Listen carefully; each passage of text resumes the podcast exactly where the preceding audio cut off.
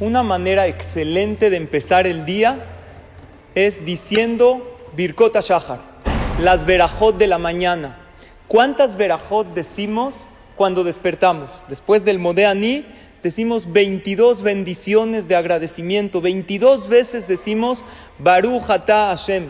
Entre ellas le agradecemos a Hashem, a Sher Yatzar, por el funcionamiento del cuerpo, por eh, regresarnos el alma, por despertar a un día nuevo, por ver, por caminar erguidos, por pisar tierra firme, por tener zapatos, por estudiar Torah. 22 representando a las 22 letras del Aleph Bet del abecedario hebreo, que es un agradecimiento completo.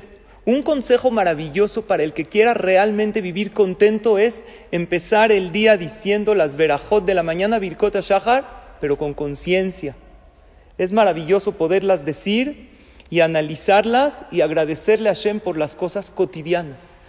Entre esas bendiciones hay una verajá muy interesante. Baruch ata Hashem Elokeinu melech haolam anoten la sechvi bina leavhin ben yom. Gracias a Hashem que le das, ¿qué, es la sechvi? Al gallo, la inteligencia para distinguir entre el día y la noche. La pregunta es, ¿Desde cuándo el gallo es tan inteligente? De las aves no es el más inteligente. Yo conozco shows de pericos o de águilas. ¿Has visto shows de gallos? Ah, ah, no hay. ¿Cuál es la inteligencia del gallo?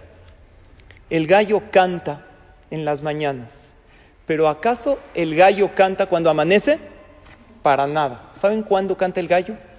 Cuando está muy oscuro pero sabe percibir el gallo que ahí viene la luz, ahí viene el amanecer.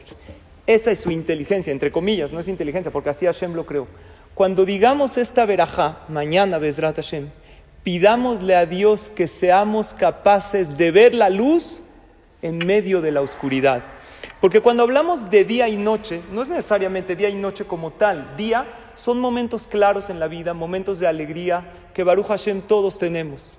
Y noche, que es Laila, viene de la palabra Yelala, llanto. Momentos difíciles, problemas, dificultades que también todos tenemos.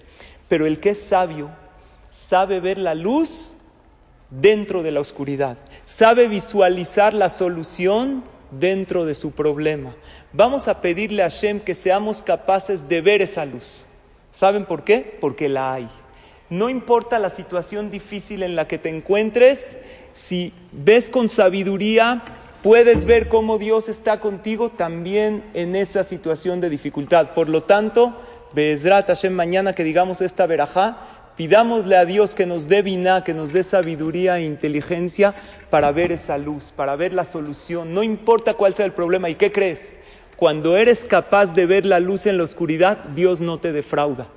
Dice, ¿sabes ver mi luz? Pues te la voy a enseñar, te la voy a hacer sentir y voy a hacer que vivas esa solución al problema. Que Hashem escuche todas nuestras tefilot y que veamos solución a todos nuestros problemas y contratiempos y más ahorita que estamos en días de Elul, se acerca Rosh Hashanah Yom Kippur, que las puertas del cielo se abren y que Hashem manda soluciones, manda bendiciones, pero en cantidades increíbles. Lo único que hay que hacer es creer que Dios las manda y abrir las manos para recibirlas y tener esa fe que ahí está la luz, aún que no la vemos. Pero esa luz se acerca y esa solución está ahí, que Besrat Hashem la veamos pronto.